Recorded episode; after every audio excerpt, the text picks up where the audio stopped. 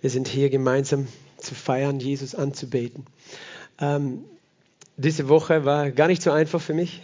Ich war bei zwei Verabschiedungen. Eine hat in großen und einen kleinen Rahmen stattgefunden.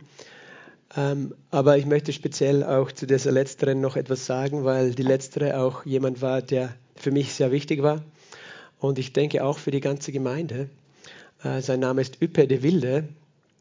Und dieser Mann äh, ist im Alter von 91. Gestern wäre er 91, also fast 91. Gestern wäre er 91 geworden, nach Hause gegangen zum Herrn. Und ich, wir haben ein paar Bilder, weil viele von euch kennen ihn nicht. Und ähm, ja, er war schon alt sozusagen, er hat, war auch nicht mehr ganz gesund. Er hat gewusst, dass er bald nach Hause gehen wird. Genau, da haben wir das. Er hat den guten Kampf gekämpft, den Lauf vollendet, den Glauben gehalten und ihm liegt bereit die Krone der Gerechtigkeit, die der Herr, der Gerechte ihm, Richter ihm gibt an diesem Tag. Üppe de Wilde, wer, wer kennt Üppe de Wilde in diesem Raum? Einige Hände, ja. Ich habe ihn kennengelernt, weißt du, ich bin vor 13 Jahren hier nach Klagenfurt gekommen, habe diese Pfingstgemeinde, die sich damals in der Morogasse versammelt hat, übernommen. Aber diese Pfingstgemeinde, Pfingstgemeinde, weil wir an den Heiligen Geist glauben, die ist ja nicht neu, sondern die gibt es schon sehr, sehr lange. Und Üppe de Wilde war jemand, der eigentlich den größten, meisten Grund gelegt hat für diese Gemeinde. Äh, der war noch auch in der Gemeinde aktiv, ein bisschen aktiv in der Gemeinde, wie ich gekommen bin. Er war in den letzten zwei, drei Jahren nur mehr ganz selten hier in unserem Saal, aber er war manchmal da. Und deswegen möchte ich ihn heute einfach noch ehren, bevor ich zum Wort Gottes komme. Weil äh, selbst wenn die Verabschiedung einem großen Rahmen gekommen, äh, gewesen wäre, viele wären ja gar nicht gekommen von euch, weil sie ihn ja gar nicht mehr gekannt haben. Aber ich möchte, dass ihr auch wisst, wer er ist, dass ihr ihn kennt, auch wenn ihr ihn nicht kennt, weil ihr werdet ihn im Himmel treffen. Weil er ist mit ein Grund, warum du heute da sitzt. Du verstehst es vielleicht noch nicht, aber er ist, weil wenn er nicht das gebaut hätte, dann hätte ich hier nicht weitergebaut und dann wäre dieses Werk auf diese Art nicht. Vielleicht wärst du woanders, aber wir wären nicht so zusammen. Weißt du, dass wir nächstes Jahr 2023 unser 75-jähriges Bestehen als Freie Christengemeinde Klagenfurt feiern? Das ist schon lange, oder? 75 Jahre. Und äh, Üppes Vater eben aus Holland. Üppe ist ein holländischer Name. Er kam 1941 nach Österreich, äh, weil er eigentlich Flugzeugbauer war und da arbeiten hätte sollen. Aber er war auch Missionar und Prediger, der Vater von Üppe de Wilde. Hieß auch Jakob de Wilde. Genau, Jakob de Wilde, bin ich richtig informiert. Da hinten sitzt seine Enkeltochter. Und äh, wir haben auch seinen Urenkel von Jakob de Wilde da sitzen, da hinten, der er dreht sich um. Wer ist gemeint? genau. Ähm, ja, der kam her, predigte in Kärnten in der Kriegszeit und auch danach das Evangelium. Hast du das gewusst? Und hat dann Zeltmission auch begonnen hier in, in, in Kärnten. Zelte auf, Zelt aufgestellt, Menschen eingeladen zu Jesus. Und einer seiner Söhne, Üppe de Wilde, hat dann das Werk in Villach und Klagenfurt, die Gemeinden, weitergeführt. Und Üppe hat über viele Jahre hier eben gearbeitet in einer Zeit, wo es ganz, ganz schwierig war, wo, wenn du in so eine Kirche gegangen bist, wo du ein Sektierer warst, wo du ausgegrenzt wurdest von der Gesellschaft, und wir denken man vielleicht, äh, wir erleben das ein bisschen manchmal vielleicht noch, aber damals war das noch ganz anders. Da war das ein harter Kampf und er hat damals gedient. Es war finanziell ganz schwierig alles. Aber er hat treu gedient. Bis in die 90er Jahre dann ist er in Pension gegangen. Und eben äh, das, was er eigentlich immer werden wollte, ist Kunstmaler. Hast du das gewusst? Aber das Geld hat nicht ausgereicht für ein Stipendium und Gott hat ihn auch berufen zu dienen und er war treu in seinem Dienst, aber in seiner Pension hat er sehr viel gemalt. Wir haben ein paar Bilder, vielleicht gibt ihr die Bilder, ja, das sind auch Bilder von ihm, die er gemalt hat. Ölbilder und Acrylbilder, glaube ich, hat er auch gemalt, aber das ist nur ein, ein bisschen was, aber er war richtig begabt, genau. In Seeboden haben die übrigens gewohnt, damals am Anfang. Das ist über die Wilde auch und seine Frau Irmgard, sie ist jetzt 87 geworden, stimmt das? 87 geworden, ja. Ich wollte einfach, dass ihr ihn auch ein bisschen noch kennenlernt, weil wir uns jetzt eben verabschieden mussten von ihm. Und wir sind einfach dankbar dafür. Diese Gemeinde hat Geschichte und das Werk Gottes, ähm, das hängt immer davon ab, dass jemand Ja sagt. Es war auch in seiner Situation, plötzlich war kein Pastor mehr da und über Nacht sozusagen musste er die Gemeindeleitung, mehr oder weniger musste er übernehmen. Und eigentlich hätte er auch in der Wirtschaft erfolgreich werden können. Sehr erfolgreich zu derselben Zeit. Aber er hat sich entschieden, dem Herrn zu dienen und hier zu bauen. Halleluja. Und dieses Haus in der Morogasse, das uns ja noch gehört, das, ähm, das hat er sozusagen initiiert und, und eigentlich aufgebaut, so wie es heute da steht, beziehungsweise renoviert. Genau, wo wir uns viele Jahre getroffen haben und wo ja, wir jetzt nicht mehr reinpassen. Das ist der Grund, warum wir da sind. Aber ja, wir sind dankbar und ich möchte einfach einen Moment nehmen, dass wir dem Herrn danken dafür, dass er gebaut hat und wir dürfen weiterbauen. Ähm, und dass wir dankbar sind für Familie De Wilde, die Gott hierher geführt hat. Und wir beten auch natürlich für seine hinterbliebenen Familie, besonders auch für die Irmgard, seine Frau. Die waren 66 Jahre im September verheiratet und sehr verwachsen, sehr zusammengewachsen. Ja, lass uns einfach kurz beten dafür. Wenn du magst, steh auf mit mir. Vater, wir danken dir. Wir wollen dir danken für unseren Bruder Üppe, der auch Pastor war hier, der heimgegangen ist zu dir, Vater. Wir danken dir von ganzem Herzen, dass er so treu dir gedient hat und dass er, Herr, diese Gemeinde gegründet hat, mit aufgebaut hat, Herr. Dass er alles gegeben hat, Herr. Und wir wissen, Herr, du hast ihn aufgenommen mit offenen Armen und zu ihm gesagt, du bist ein treuer Knecht. Äh, und geh hinein in die Freude deines Herrn. Vater, wir danken dir, dass wir wissen, er ist jetzt bei dir, dass wir nicht darum bitten müssen, sondern wir wissen es, dass er bei dir im Himmel ist, in der Herrlichkeit. Herr, und dass er das Ziel erreicht hat und die Krone empfangen hat. Und Vater, wir wollen dir Danke sagen, dass wir hier weiterbauen dürfen auf dem Werk von jemandem, der dir einfach alles zur Verfügung gestellt hat. Und Vater, wir, wir beten besonders auch für seine Familie, Vater. Wir beten für Familie De Wilde, besonders für Irmgard, seine Frau. Herr, dass du sie segnest, dass du sie tröstest und stärkst, obwohl sie wissen, dass er bei dir ist, Herr. Der Schmerz des Abschieds ist immer groß, du weißt es, Herr. Vater, wir segnen diese ganze Familie. Wir danken dir von Herzen, Herr, sie zu kennen, Herr, und wir beten, dass du sie ja, einfach heimsuchst, dass sie deine Gegenwart erleben, jeder einzelne, Herr, Kinder, Enkelkinder, alle Verwandten, Vater. Wir geben dir alle Ehre, Jesus. Wir erheben dich. Amen. Amen. Vielen Dank, dass, wir, dass ihr da mitgebetet habt. Das war mir einfach ein Anliegen, dass wir das machen. Es war übrigens übrigens ausdrücklicher, auch schriftlicher Wunsch, dass seine Verabschiedung nur im kleinsten Rahmen stattfindet. Darum war das auch so. Aber ähm, wir können ihn ehren, wir wollen ihn ehren weiter und einfach dem Herrn danken. Amen. Gott ist gut. Halleluja. Und er ist hier. Und ich habe heute keine komplizierte Botschaft für euch. Es ist ja sowieso schon die Zeit fortgeschritten, wie immer. Aber ich möchte einen Vers aufschlagen zuerst im Malachi Kapitel 3, Vers 20. Etwas ganz Einfaches, das Gott auf mein Herz gelegt hat, das ihr alle schon kennt. Und doch möchte Gott uns so ermutigen. Es steht in Malachi 3,20, aber euch, die ihr meinen Namen fürchtet, wird die Sonne der Gerechtigkeit aufgehen und Heilung ist unter ihren Flügeln. Amen. Fürchtest du den Namen des Herrn? Kennst du den Namen? Sein Name ist Jesus. Und er sagt, euch, die meinen Namen fürchtet, wird etwas geschehen. Es wird die Sonne der Gerechtigkeit aufgehen und Heilung ist unter ihren Flügeln. Wer ist die Sonne der Gerechtigkeit? Jesus ist die Sonne der Gerechtigkeit. Wir sagen oft, Jesus ist das Licht dieser Welt. Er ist auch der helle Morgenstern, er ist die Sonne der Gerechtigkeit. Und es ist interessant, immer wieder in dieser dunklen Weihnachtszeit, ähm, äh, weißt du, ich liebe das Licht.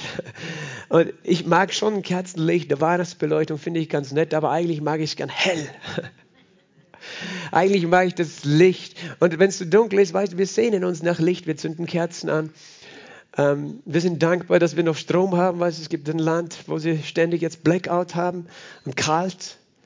Weil wenn es dunkel ist, ist es auch oft kalt. Und, und, und Gott möchte uns dieses Licht schenken und wir sind eben dankbar für das natürliche Licht, das wir, also das ist Kunstlicht, aber das Licht, das wir machen dürfen. Aber er möchte so viel mehr. Und in der Weihnachtszeit, ich, manche haben diesen Brauch, dass sie dann jede Woche eine Kerze anzünden bei einem Adventkranz. Warum? Weil wir, wir sehnen uns nach dem Licht und wir wissen, da ist etwas in diesem Licht enthalten.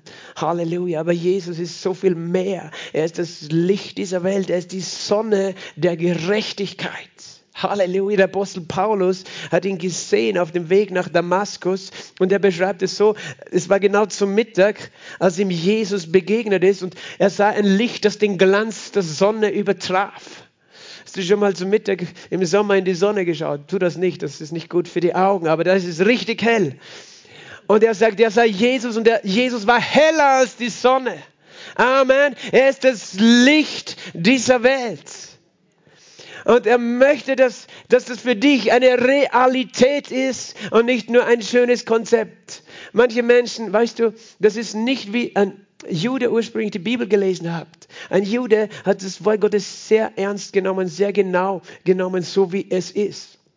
Aber weißt du, unsere Kultur ist geprägt vom griechischen Denken, wo, wo vieles eben äh, symbolisch und allegorisch nur verstanden wurde und ausgelegt wurde auch in späterer Zeit, auch in der Kirche dann, wo, wo Menschen biblische Texte genommen haben und alles nur mehr versucht haben, symbolisch zu verstehen, aber du kannst es ja nicht wörtlich nehmen, dass Jesus die Sonne der Gerechtigkeit ist. Kannst du nicht, wenn du ihm begegnest, wirst du es verstehen, dass er es tatsächlich ist. Halleluja, dass er heller ist als die Sonne, denn er hat die Sonne erschaffen.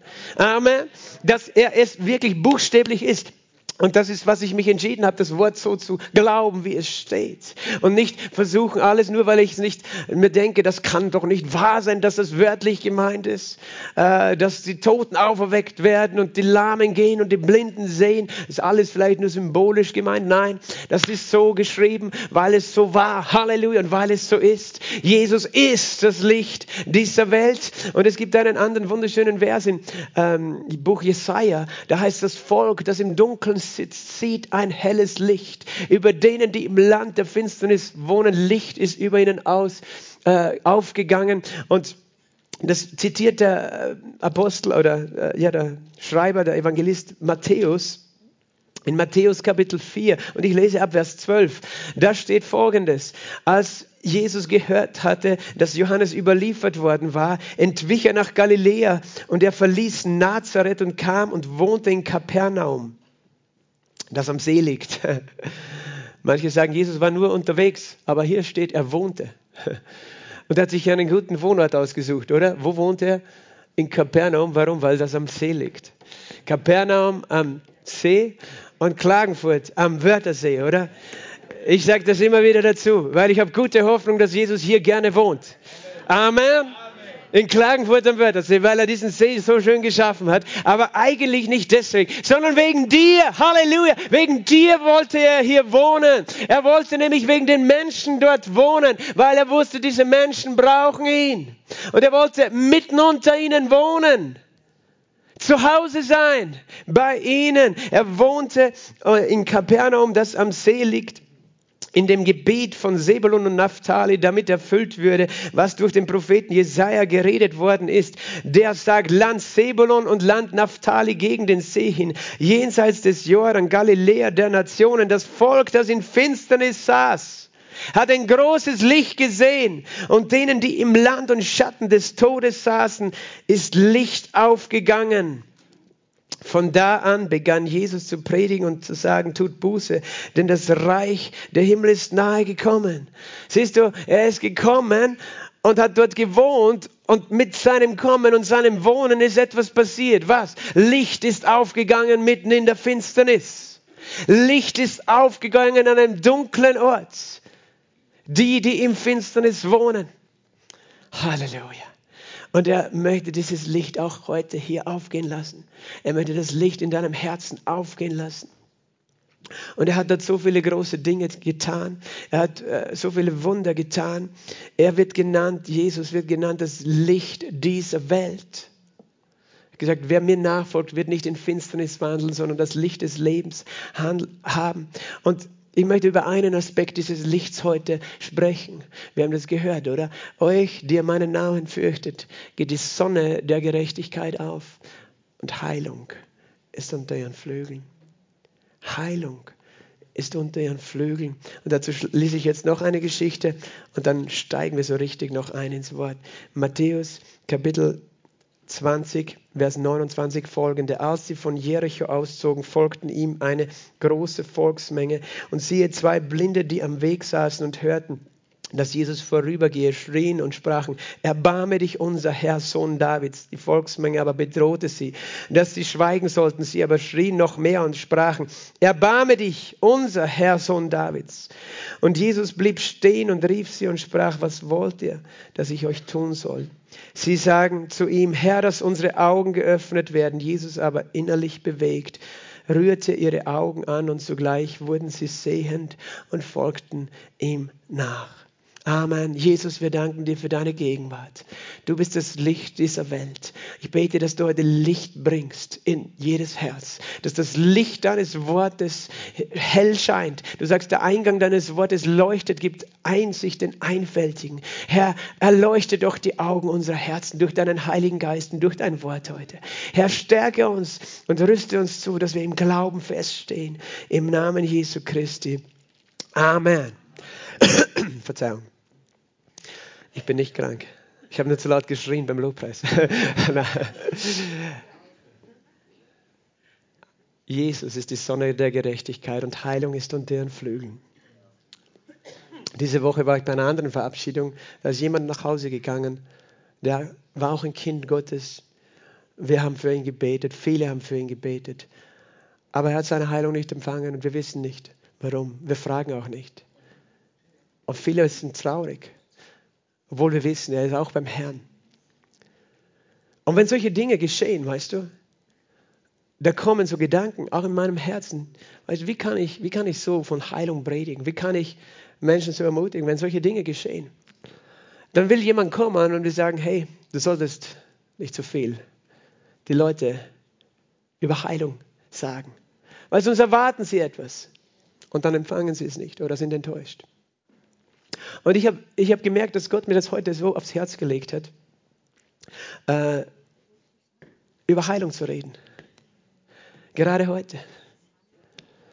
Weißt du, zu mir sind schon Menschen gekommen, wohlmeinende Christen, die haben gesagt, Pastor, das ist nicht gut, wenn du über Heilung redest zu viel, weil du machst den Menschen falsche Hoffnungen. Die Menschen haben so eine Erwartung, was Gott tun kann, und dann sind sie sehr enttäuscht, wenn er es nicht tut. Ist besser, du sagst ihnen nicht so viel und bringst sie da nicht so in eine Erwartung, weil sie sind enttäuscht. Glaubst du, dass das das Reden Gottes ist? Weißt du, ist es besser, dass wir den Leuten keine Hoffnung geben, damit sie nichts, nichts erwarten? Weil wenn wir nichts hoffen, dann können wir nicht enttäuscht werden, oder? Ich möchte dich fragen, weißt du, geht es dir auch so manchmal, dass du aufgehört hast, etwas zu erwarten, etwas zu hoffen, weil du willst nicht wieder enttäuscht werden? Manchmal geht es uns so. Wir können ehrlich sein, weil wir haben für Dinge geglaubt, wir haben Dinge gehofft, wir haben Dinge erwartet und sie sind nicht passiert. Und dann, weißt du, dann kommt diese Stimme, erwarte nicht, glaube nicht, hoffe nicht. Dann kannst du, bist du auf der sicheren Seite, sei nüchtern, sei realistisch. Aber am Ende bist du zynisch und bitter. Und ich weiß, weißt du, ich predige nicht, dass ich der Heiler bin. Und ich muss nicht von mir erwarten. Und Du brauchst nicht von mir erwarten, dass ich der Heiler bin. Aber es ändert nichts an dem Wort Gottes. Was wir mit unseren Augen sehen, kann schmerzhaft manchmal sein. Und wir verstehen nicht alles. Wir haben Fragen vielleicht. Aber weißt du, Jesus Christus ist der Heiler. Und er bleibt der Heiler. Und er wird immer der Heiler sein. Und ich weiß, dass in dieser Welt ein Kampf ist. Jesus hat gesagt, der Dieb kommt zu stehlen, zu verderben, zu morden. Aber ich bin gekommen, dass ihr das Leben habt und es in Fülle habt. Amen. Der Dieb will zerstören. Jesus ist, die Bibel sagt von Jesus, Jesus von Nazareth, wie Gott ihn gesabt hat mit Heiligen Geist und Kraft. Der ging umher und tat wohl und heilte alle, die von dem Teufel überwältigt waren, denn Gott war mit ihm. Amen. Er heilte alle, die von dem Teufel überwältigt waren. Dieser Vers, das ist ein Vers, da gab es eine, Zeit vor, vor 120 Jahren circa war das in Australien oder fast schon 130 Jahren, in 1890er Jahren, ein Mann namens John Alexander Dowie, ein Schotte, der dort ausgewandert war. Er war Pastor einer kleinen Gemeinde dort. Und dort brach die schwarze Beulenpest aus in der Region und viele Menschen sind gestorben. Und er, war schon auf, er hat schon 20 oder so von seiner Gemeinde begraben. Und das, was er gelernt hatte, äh, ist einfach, dass, wenn Gott will, will er, wenn er will, wenn nicht, will er nicht. Der Wille des Herrn geschehe. Ähm, okay, wenn der Herr jemanden heimholen will jetzt durch den, äh, den, diese Pest, dann müssen wir das Schicksal einfach umarmen. Und äh, weißt du, er, ist eben, er, er, war einfach verzweifelt. Als nächstes wurde er gerufen zu dem kranken Sterbebett einer sehr jungen Frau, ich glaube, sie war unter 20, die auch eben im Sterben lag wegen dieser Krankheit. Und er wurde dorthin gerufen, aber, und er war traurig und verzweifelt. Und wenn ich es richtig in Erinnerung habe, diese Geschichte warf er diese, seine Bibel in die Ecke und und als er sie dann genommen hat, hat er diesen Vers gesehen in Apostelgeschichte 10, 38. Jesus von Nazareth, weil er gesagt hat, Gott, warum holst du die heim, die ist so jung? Und Gott hat gesagt, schau, was da steht. Jesus heilte alle, die von dem Teufel überwältigt waren. Das ist nicht mein Werk, das ist das Werk des Teufels. Und er hat eine Offenbarung gehabt über Heilung. Und er ist hingegangen zu diesem äh, Mädchen und er ist in deiner Kühnheit gekommen und hat dem Teufel befohlen zu verschwinden. Er hat so eine, eine, eine Wut auf das Böse, auf den Teufel, der die Menschen quält, mit Krankheit, Familien zerstört oder zerreißt, Liebe eben nimmt dass er einfach mit Kühnheit aufgestanden ist und dieses Mädchen wurde geheilt durch ein Gebet des Glaubens. Er ist später zu einem mächtigen Heilungsprediger geworden, ist nach Amerika gegangen, Chicago. Da, da waren Hallen voll mit Menschen, die geheilt wurden. Die haben die Krücken aufgehängt an der Wand und die, die Rollstühle von den vielen Menschen, weil er hatte so eine Überzeugung davon, wer Jesus ist. Und ich weiß, dass Heilung nicht das Einzige ist. Manche sagen zu mir, Pastor, Heilung ist nicht das Wichtigste. Das Wichtigste ist, dass wir in den Himmel kommen, das weiß ich. Das weiß ich. Aber Heilung ist noch immer das Werk Jesu und Krankheit das Werk des Teufels. Und ich verstehe auch nicht immer, warum manche Menschen nicht geheilt werden. Aber weißt du, ich, ich, ich sage Jesus, ich halte fest an dir, weil du bist das Licht. Jesus kam nach Kapernaum, er wohnte dort und er heilte so viele Menschen. Und ich zeige euch jetzt, ich werde schnell durchgehen, aber ich werde euch ein paar Schriftstellen zeigen, die uns so klar zeigen, wer Jesus ist. Matthäus Kapitel 4, Vers 23 und 24. Er zog in ganz Galiläa umher, lehrte in ihren Synagogen, predigte das Evangelium des Reiches, heilte jede Krankheit und jedes Gebrechen unter dem Volk. Sag einmal, er heilte jede Krankheit.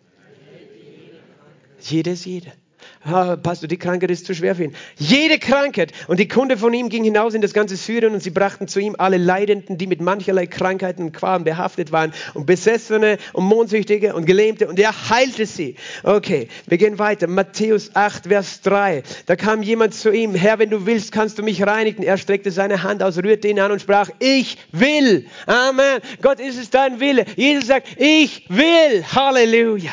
Amen. Matthäus Kapitel 8, Vers 7. Jesus spricht zu ihm, ich will kommen und ihm heilen. Ich will kommen und ihn heilen. Amen. Matthäus 9, Vers 35. Matthäus 9, Vers 35. Und Jesus zog umher durch alle Städte und Dörfer, lehrte in ihren Synagogen, predigte das Evangelium des Reiches und heilte jede Krankheit und jedes Gebrechen. Amen. Das war ein Drittel seines Dienstes. Er lehrte, er predigte, er heilte. Er lehrte, er predigte, er heilte. Und wir können weitergehen durch die Bibel. Matthäus Kapitel 12, Vers 15. Als aber Jesus es erkannte, entwich er von dort und es folgten ihm große Volksmengen und er heilte sie alle. Halleluja. Sag mal, er heilte sie alle. Er heilte sie alle. Ich habe heute ein Ziel, nämlich das, dass du Glauben hast, trotzdem, was du schon gesehen hast, was du schon erfahren hast, dass du dich heute neu entscheidest zu glauben. Vielleicht bist du selber heute da und du brauchst Heilung, dann möchte ich, dass das Wort Gottes in dir Glauben hervorbringt. Und du dich heute ausstrecken kannst nach Jesus. Aber vielleicht ist jemand anders, der braucht Heilung. Und du kannst dieses Wort nehmen und ihm weitergeben und deine Hände auf ihn legen in dem Namen Jesus. Amen, weil das ist der Wille des Herrn. Matthäus Kapitel 14 und Vers 4. Matthäus 14 und Vers 4 und 14, Matthäus 14, Vers 14. Und als Jesus ausstieg, sah er eine große Volksmenge und er wurde innerlich bewegt über sie und heilte ihre Kranken. Amen. Er heilte ihre Kranken. Warum? Weil er innerlich bewegt war und ist. Matthäus Kapitel 14, Vers 35 und 36. Als die Männer jenes Ortes ihn erkannten, schickten sie in jene ganze Umgegend und brachten alle Leidenden zu ihm und sie baten ihn, dass sie nur die Quaste seines Gewandes anrühren dürften und alle, die ihn anrührten, wurden völlig geheilt. Sage mal, alle, die ihn anrührten, wurden völlig geheilt. Amen. Nicht alle, weißt du, nicht er ist zu allen gelaufen, aber alle, die ihn anrührten, die ihm Glauben gekommen sind, sie wurden völlig geheilt. Alle, die ihn anrührten. Matthäus 15, Vers 30. Und große Volksmengen kamen zu ihm, die lahme, blinde, Grüppel, Stumme und viele andere bei sich hatten. Sie warfen sie ihm zu Füßen. So, Jesus, nimm wir. Wir können nichts für sie tun, aber nimm sie und tu etwas für sie. Und es steht so, dass die und er heilte sie, sodass die Volksmenge sich wunderte, als sie sahen, dass Stumme redeten, Krüppel gesund wurden, Lahme gingen und Blinde sahen und sie verherrlichten den Gott Israels. Weißt du, Heilung und Gesundheit verherrlicht Gott. Krankheit verherrlicht ihn nicht. Es verherrlicht ihn vielleicht, wenn du trotzdem an ihm festhältst, aber die Krankheit selber verherrlicht ihn nicht. Sag das nicht, oh, der Herr gibt mir die Krankheit, um ihn zu verherrlichen. Nein, der Herr gibt nicht Krankheit, sondern der Herr gibt Heilung. Aber weißt du, Du brauchst dich nicht schlecht fühlen, wenn du krank bist. Manche Menschen schämen sich, wenn sie krank sind, weil sie denken, oh, das dürfte nicht sein, weil ich bin ja ein Christ und Gott heilt mich. Nein, du brauchst dich nicht schämen, dass der Teufel dich angreift. Das ist so, okay? Aber du darfst noch immer sagen, Jesus, du bist der Heiler. Ich lese nichts anderes in seinem Wort. Ich lese nichts anderes, als dass Jesus der Heiler ist. Ich lese, habe noch nirgends gelesen, dass Jesus jemanden krank gemacht hat. Okay, Überleg mal. Äh, Matthäus 19, Vers 2. Matthäus 19, 2, es folgten ihm große Volksmengen und er heilte sie dort. Es folgten ihm große Volksmengen und er heilte sie dort. Lukas 4, Vers 40. Lukas 4, Vers 40. Da heißt Jesus legte jeden von ihnen, äh, als die Sonne unterging, brachten alle, die mancherlei Krankheiten, Leidende hatten, sie zu ihm. Er legte jeden von ihnen die Hände auf und heilte sie. Jesus legte jeden von ihnen die Hände auf und heilte sie. Und in Lukas 7, weißt du, in Lukas 7, Vers äh, 21 und 22, da war Johannes der Täufer, der war im Gefängnis, der hatte ihn getauft und hat gesagt, das ist das Lamm Gottes. Aber dann war er irritiert, weil er war jemand gewesen, der hat den Leuten gepredigt, tut Buße, weil ihr seid alle Sünder und Gott wird euch richten. Und dann, und dann kommt Jesus, der Messias, und er dachte sich, der wird es ihnen jetzt so richtig zeigen, weil er ist der König. Und Jesus, statt dass er den Menschen Gericht bringt, bringt er was? Heilung. Und Johannes hat sich gedacht, vielleicht habe ich mich geirrt. Vielleicht habe ich den Falschen getauft. Und, und, und dann schickt er aus dem Gefängnis seine Jünger zu ihm, zu Jesus und fragt, bist du wirklich der Richtige? Und Jesus, was antwortete? Es heißt dort in Vers 21, in jener Stunde heilte er viele von Krankheiten und Plagen und bösen Geistern und vielen Blinden schenkte er das Augenlicht. Jesus antwortete und sprach zu ihnen, geht hin, verkündet Jesus, ja, Johannes, was ihr gesehen habt und gehört habt, Blinde sehen, Lahme gehen, Aussätzige werden gereinigt, Taube hören, Tote werden auferweckt. Amen wie gute Botschaft verkündigt und glückselig, wer sich an mir nicht ärgert. Halleluja. Weißt du, Jesus sagt, das ist wer ich bin. So definiere ich mich. Du willst wissen, wer ist der Messias? Ich sage dir, wer der Messias ist. Der Messias ist der Heiler. Amen. Er ist der Retter, er ist der Wundertäter, der Befreier. Er ist nicht der, der dich krank will, der dich quälen will, der will, dass du leidest, dass du traurig bist. Das will er nicht. Nein, er ist der Retter. Amen. Und er tut Wunder, große Wunder, ohne Zahl. Denn er ist dasselbe. Hast du das gewusst? Hebräer 13, Vers 8. Jesus Christus ist nicht derselbe äh, gewesen nur für die Zeit damals, sondern er ist heute dasselbe. Gestern, heute und in Ewigkeit. Er ist nicht anders, als er es damals war. Er ist nicht ein anderer Jesus. Er ist nicht weniger erbarmungsvoll, als er es damals war. Und er hat so ein Erbarmen für dich. Er hat so ein Herz für die Menschen, die Not haben, die leiden. Er hat so ein Mitgefühl, weißt du. Und weil er in den Himmel gegangen ist, hat er seinen Jüngern befohlen, Markus 16, Vers 17, diese Zeichen folgen denen, die glauben. In meinem Namen werden sie Dämonen austreiben, in neuen Sprachen reden, den Kranken die Hände auflegen und sie werden sich wohl befinden. Darum haben wir diesen Dienst auch heute. Wir haben den Dienst in dem Namen von Jesus, das zu tun, was er tut, weil er ist es, was es, wer es tut. Amen. Und ich sage, er ist heute hier und möchte das tun. Das ist mein Glaube. Ich will dich nicht dazu pushen, ich will dich auch nicht enttäuschen, weißt du? Weil ich sage, Jesus, das musst du ihnen erklären. Ich verstehe auch nicht, wenn nicht jeder geheilt ist, aber ich weiß, du bist der Heiler und ich weiß, du willst, dass wir glauben, was dein Wort sagt. Und so komme ich zu dieser Geschichte zurück in Matthäus Kapitel 20 die ich vorher gelesen habe, von diesen zwei Blinden, als sie von Jericho auszogen, folgte ihm eine große Volksmenge. Und siehe zwei Blinde, die am Weg saßen, hörten, dass Jesus vorübergehe und schrien und sprachen, erbarme dich unser, Sohn Davids. Nicht jeder hat diese Überzeugung, wer Jesus ist. Da waren zwei Männer, die waren blind die waren Bettler, die saßen am Weg mit ihrem Bettlergewand. Die lebten davon zu betteln. Sie konnten ja nicht arbeiten. Und die hatten kein Licht in ihren Augen. Weißt du, das ist ganz finster. Wenn du nichts siehst, wenn du blind bist, ist es stockdunkel in deinen Augen. Aber da kam Licht in ihr Herz. Von irgendwo haben sie etwas gehört über diesen Jesus. Sie haben irgendetwas gehört. Dieser Jesus ist der Messias. Der öffnet den, die Blinden, den Blinden die Augen.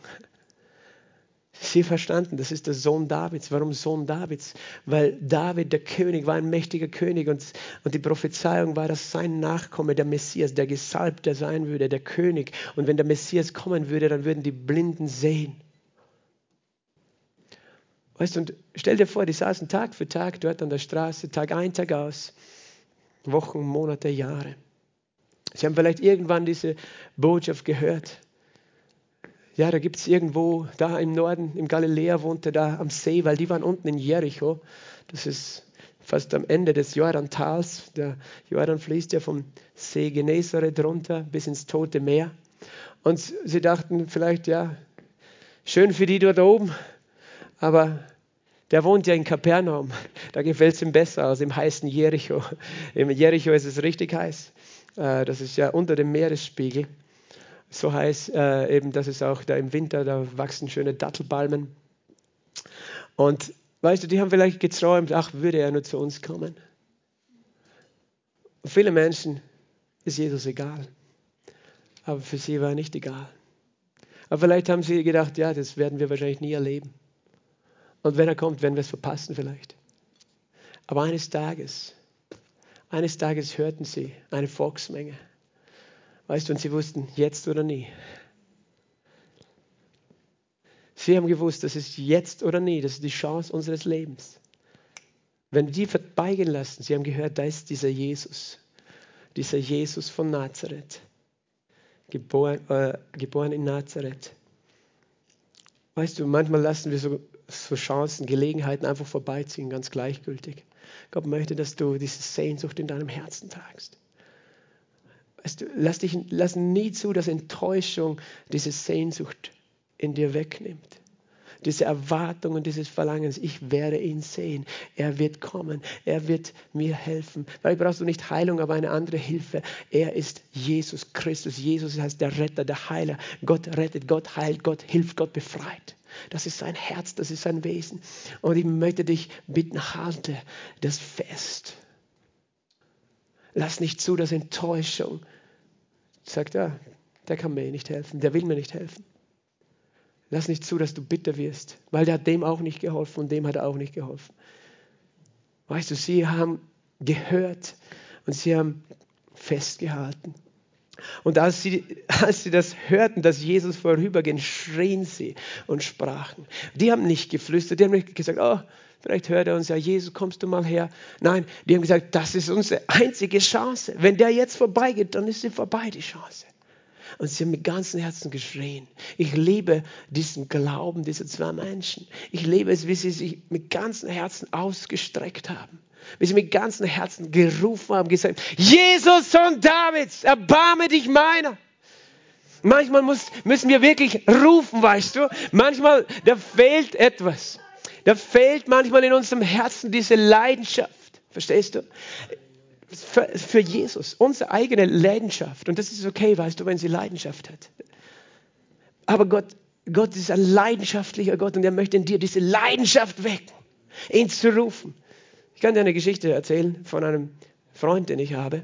Diese Geschichte, du, du brauchst sie mir nicht glauben, aber du kannst sie annehmen als einen Punkt, den ich machen möchte, weil diese Geschichte ist so verrückt, dass, dass ja, Menschen schwer glauben, wenn, wenn sie es nicht selber von ihm hören. Er war schon mal hier vor einigen Jahren und hat sie erzählt, damals in Weidmersdorf. Ein, ein Freund, ein Bruder, der eigentlich ursprünglich aus Slowakei stammt und Ungarisch spricht, er hat erzählt, wie er noch nicht gläubig war und eine Überdosis Kokain genommen hat, besessen war ähm, von Dämonen und dann sich äh, bis in den Selbstmord sozusagen gekommen ist und dann eine Todeserfahrung hatte. Äh, der war 30 Minuten, war er dann tot. Aber er hat erzählt, wie er gestorben ist. Er ist buchstäblich in die Hölle gekommen, weil er war ja auch nicht gläubig und er war eigentlich kein guter Mensch zu der Zeit. Aber als er dort in der Hölle war und von Dämonen gequält wurde, und dieses Zeugnis, weißt du, es ist einzigartig. Er hat gesagt, er, da kam, war etwas in ihm, das hat so angefangen, nach Gott zu schreien, obwohl er nicht gläubig war vorher. Er hat so geschrien nach Gott. In seinem, weißt du, der Teufel hat ihn gequält in der Hölle. Er hat das selber mir erzählt. Und er ist traumatisiert von dieser Erfahrung. Und als er so geschrien hat zu Gott, ist über ihm ein Licht aufgegangen und eine Hand ist gekommen in die Hölle und hat ihn dort rausgeholt. Und Gott hat ihn zurückgeschickt auf diese Erde. Ich möchte dir sagen, mach da jetzt nicht eine falsche Theologie draus. Das heißt nicht, jeder äh, ist egal, wenn du stirbst, dann irgendwie geht es schon weiter. Nein, er hat eine Gnade gehabt, da rausgeholt zu werden. Gott hat ihm die Gelegenheit gegeben, hier auf der Erde ihn nochmal kennenzulernen. Heute brennt er für das Evangelium, stellt sich mitten auf die Straße und predigt und erzählt seine Geschichte. Es sollte irgendwo in unserem Archiv sein, bei unserem Lehr Predigtarchiv im Internet sollte das sein, von damals Dekani, diese, dieses Zeugnis, diese Geschichte. Aber er hat mir erzählt von seinem Schrei zu Gott, weißt du, er hat gesagt, das war so ein Schrei aus dem tiefsten Inneren. Und, und weißt du, das ist manchmal kommen wir erst an diesen Punkt, aber diese zwei Blinde waren schon da, an diesem Punkt, dass sie geschrien haben. Und was ist geschehen? Die Volksmenge bedrohte sie, dass sie schweigen sollten hey, was ist mit euch los? Warum schreit ihr so wie die Verrückten? ihr seid sowieso nicht erwünscht Was braucht ihr? Und warum glaubt ihr, dass ihr irgendeinen Anspruch habt auf Jesus, der, der halt wen er will und nicht, wenn ihr das jetzt glaubt, ihr seid wichtig? Nein, weißt du, der Teufel kommt sofort, wann immer wir uns ausstrecken wollen. Er will sagen, sei still, hör auf. Es bringt gar nichts, wenn du rufst. Es hat überhaupt keinen Sinn, wenn du ihn anrufst. Du bist nicht qualifiziert. Du bist nicht gut genug. Du bist selber schuld an deinem Problem, an deiner Krankheit. Versuchst lieber selber zu lösen. Kennst du diese Stimmen? Vielleicht bist du nicht wichtig genug für Jesus. Oder dein Problem ist nicht wichtig genug für ihn. Das sind diese Stimmen, oder? Vergiss es. Aber weißt du, was ich dir sage, oder was wir in der Bibel hier lesen? Ich sage dir, ruf lauter wenn diese Stimme kommen. Es heißt nämlich, sie aber schrien noch mehr. Amen. Ich sage das eben ganz bewusst deswegen, weil manchmal hören wir auf zu schreien, wenn wir enttäuscht worden sind. Aufzu, hören wir auszurufen, aufzurufen nach diesem Jesus, weil wir aufhören zu glauben. Aber ich möchte dich heute ermutigen, rufe lauter, rufe lauter. Und lass dich nicht, lass dich nicht, weißt du, ich weiß, am Ende des Tages auch ein Gehalter muss irgendwann diese Erde verlassen. Manche sagen, ja, es ist ja nicht wichtig, ob jemand geheilt ist, weil am Ende stirbt er sowieso. Ja, und, aber wir haben noch einen Auftrag und Gott möchte, dass wir gesund sind und nicht Schmerzen haben. Er hat keine Freude daran. Aber ich weiß, es ist ein Kampf. Und der Kampf, weißt du, da ist, da ist etwas dazwischen. Das eine ist der Feind selber, das andere, mit dem wir kämpfen, ist unser Unglaube. Und da müssen wir ehrlich sein. Weil der größte Kampf findet oft in unserem Herzen statt. Und das ist der größte Widerstand, den wir haben. Dieser Unglaube. Aber sie haben gerufen, erbarme dich unser, Herr Sohn Davids. Erbarme dich unser, Herr Sohn Davids. Erbarmen bedeutet, habe Mitgefühl, habe Barmen mit uns. Herr Sohn Davids. Und Jesus blieb stehen und rief sie und sprach, was wollt ihr, dass ich für euch tue?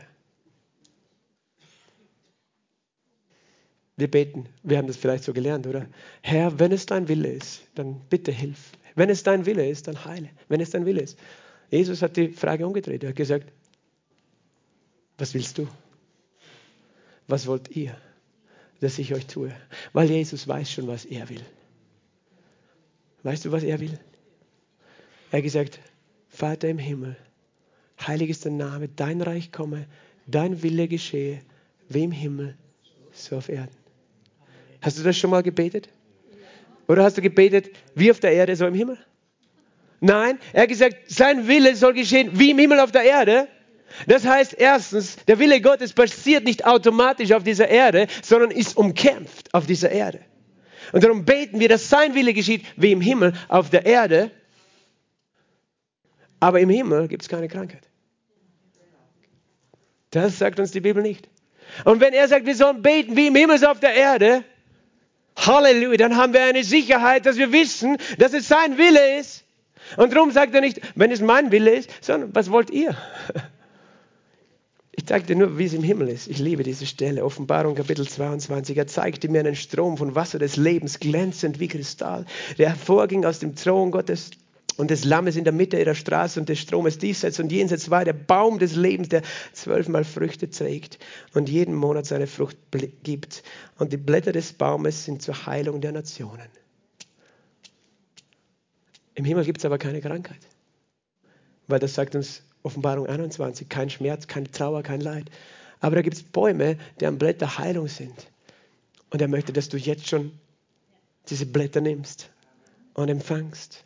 Keinerlei Fluch wird mehr sein. Der Thron Gottes und des Lammes wird in ihr sein. Seine Knechte werden ihm dienen. Sie werden sein Angesicht sehen. Sein Name wird an ihren Stirnen sein. Nacht wird nicht mehr sein und sie bedürfen nicht des Lichtes einer Lampe und des Lichtes der Sonne, denn der Herrgott wird über ihnen leuchten, weil er ist die Sonne der Gerechtigkeit und Heilung ist unter seinen Flügeln. Sie werden herrschen von Ewigkeit zu Ewigkeit, wie im Himmel so werden. Herr, wenn du willst, kannst du mich heilen. Jesus hat gesagt, ich will. Was willst du, dass ich tue?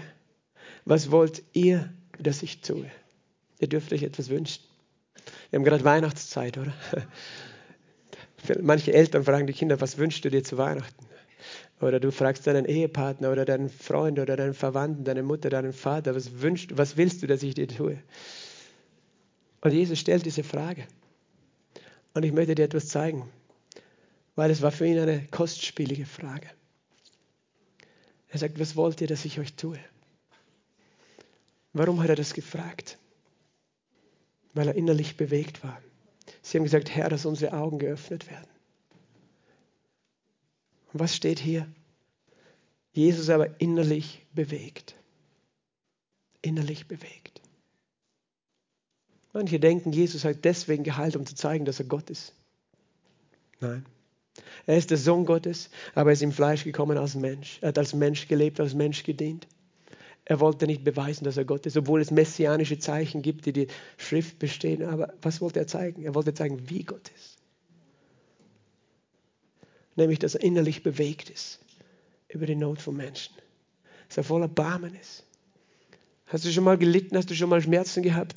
Niemand kann deinen Schmerz wirklich verstehen von außen, oder? Du allein weißt, Menschen sehen, du leidest, aber eigentlich nur du weißt. Aber nicht nur du, er weiß. Und er ist so bewegt, wenn er jemanden sieht, der leidet. Er ist ein Gott so voller Barmen. Und das ist der Grund, warum ich nicht aufhöre, über Heilung zu predigen. Weil das ist seine Natur. Weil es geht nicht darum, dass du sagen kannst, ja, ich brauche unbedingt Heilung, sondern er möchte so gern, dass du weißt, wie er ist. Und wie sehr er das Gute für dich will. Er hat so ein Herz für dich. Wenn ein Vater, eine Mutter, ein Kind haben, das krank ist und das schmerzt hat, die, die sind bereit, alles zu tun. Und manchmal denken wir, Gott ist weniger als wir. Aber er ist doch noch größer, er ist noch hat noch viel mehr Liebe, noch mehr Erbarmen als ein Vater, eine Mutter für sein für ein krankes Kind haben können, die Geld dafür ausgeben und Zeit dafür, dass das Kind begleitet, therapiert oder sonst was wird. Wie viel mehr unser Gott? Weißt du, er sehnt sich, dass wir Menschen erkennen, wie er ist. Und das war es, warum er als erstes geheilt hat. Weil du kannst natürlich tolle Predigten halten, wer Gott ist. Und das hat er ja auch getan. Jesus hat gepredigt, er hat gelehrt. Aber er hat vor allem, er wollte, dass die Menschen verstehen, so bin ich. Das ist mein Herz für dich. Und Heilung ist oft, das ist unmittelbarste, weißt du, weil wenn du einen kleinen Zeh hast, der wehtut oder einen kleinen Finger, dann bist du schon so eingeschränkt und, und kannst nicht mehr so ganz normal, weißt du, funktionieren und wie viel mehr, wenn er noch mehr ist. Aber Jesus sagt, weiß ich möchte, dass du verstehst, wie sehr ich dich liebe, weil ich sehne mich nach dir und meinen Kindern und ich wünsche mir so sehr für dich alles. Aber er sagt, was willst du? Weil es ist auch dein Wille und dein Glaube, weil er weiß, was er will und er weiß, was er glaubt. Er möchte, dass du auch weißt, was du willst, dass du überzeugt bist und dass du überzeugt bist von wer er ist. Und er sagt, was wollt ihr, dass ich tue? Und sie sagen, sie wünschen sich, das ist ihr Weihnachtswunsch, Herr, dass unsere Augen geöffnet werden. Jesus innerlich bewegt, rührte ihre Augen an. Und sogleich wurden sie sehen und folgten ihm nach. In, in Markus 10 kannst du dieselbe Geschichte lesen. Da sagt er, sagt er es folgendermaßen. In Markus 10 sagt er zu ihnen, dein Glaube hat dich geheilt. Dein Glaube.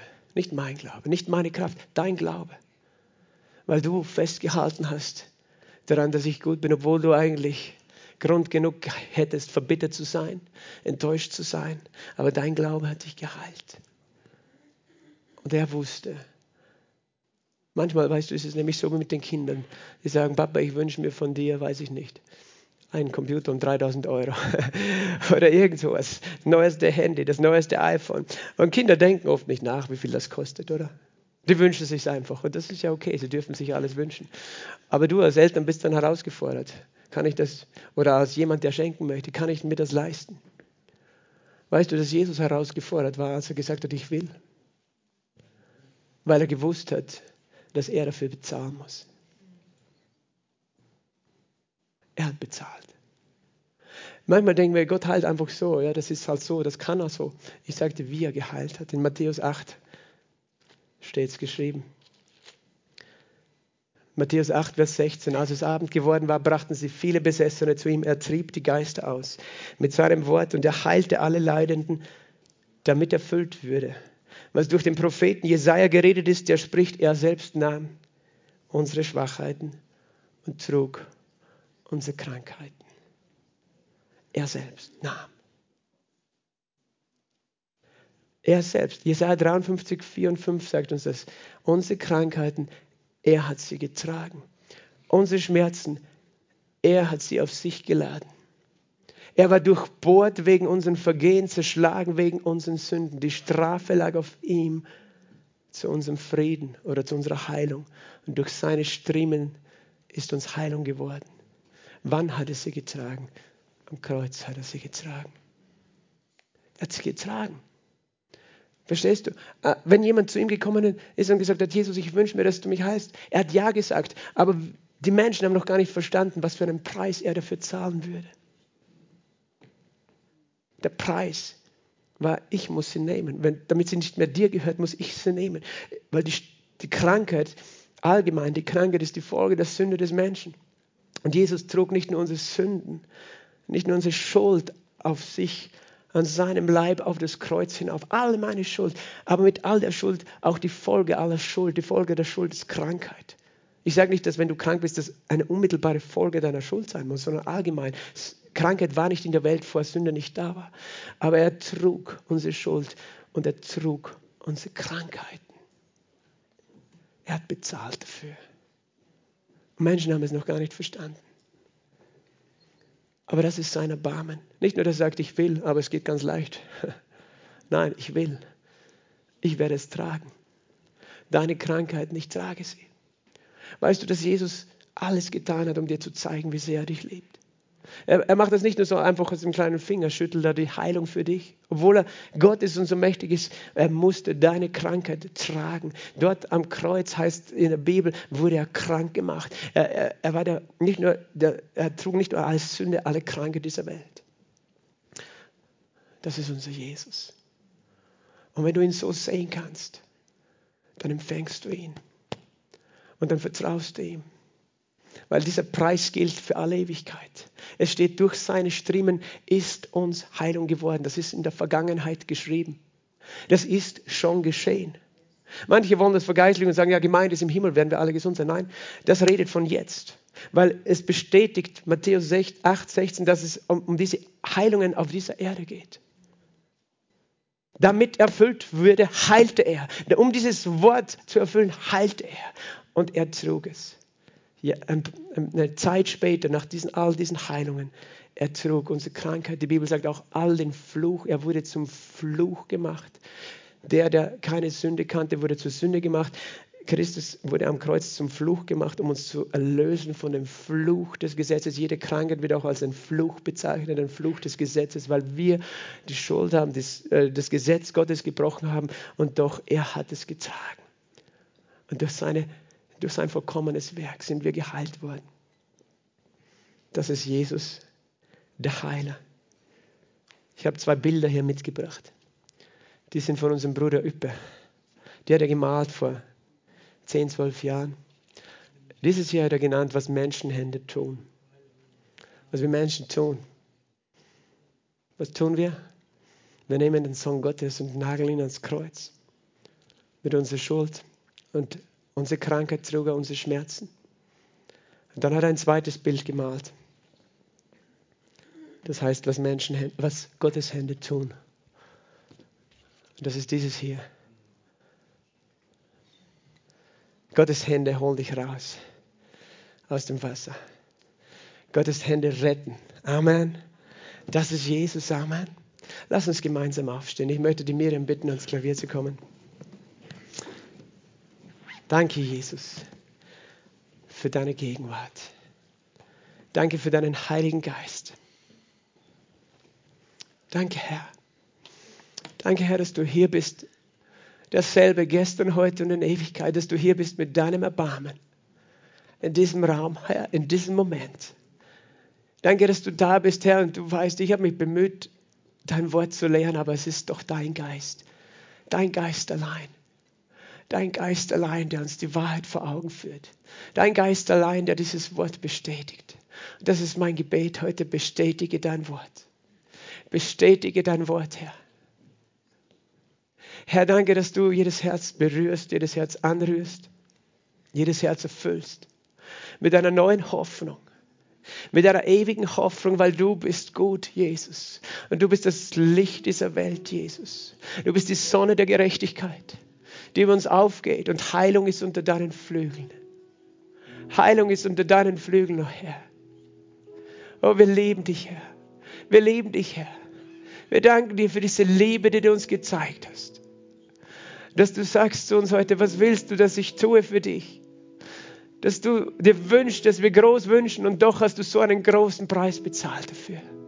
Wir wollen Ehre geben dir für diesen Preis, den du bezahlt hast, der alle Ewigkeit gilt, Herr. Herr, wir wollen es annehmen. Herr, wir wollen nicht zweifeln. Herr, wir wollen nicht festhalten an Enttäuschungen oder Fragen in unserem Leben. Warum ist das nicht passiert? Warum hast du da nicht geholfen? Wir wollen nicht sagen, dass du irgendwas falsch gemacht hast, Jesus. Wir wollen heute einfach neu sagen, Jesus, Herr, Sohn Davids, erbarme dich meiner. Herr, wir wollen nach dir rufen mit allem, was wir sind, Herr. Wir wollen nach dir rufen und sagen, du allein bist der Retter. Du allein kannst retten, Jesus. Halleluja. Ich möchte diese Frage stellen und diese Gelegenheit geben. Jesus Christus ist der Retter. Er sagt, jeder, der seinen Namen anruft, wird gerettet. Er sagt, wenn du mit dem Herzen glaubst und mit dem Mund bekennst, dass er Herr ist, Sohn Gottes ist, wirst du gerettet. Und es braucht deinen Glauben und dein Rufen. Du bist nicht ein Christ, nur weil du ein Tauf Schein hast oder irgendwo in einer Kirche warst. Christ zu sein bedeutet, ihn, den Retter, zu empfangen, Vergebung der Sünden zu empfangen, ihm zu glauben, zu glauben, was er getan hat dort am Kreuz, das anzunehmen und in dem Moment geschieht etwas in deinem Herzen. Und wenn du diese Entscheidung noch nie bewusst getroffen hast, wenn du noch nie Jesus Christus ganz persönlich angerufen hast als Retter, Heiler und Erlöser, dann möchte ich dir jetzt diese Gelegenheit geben.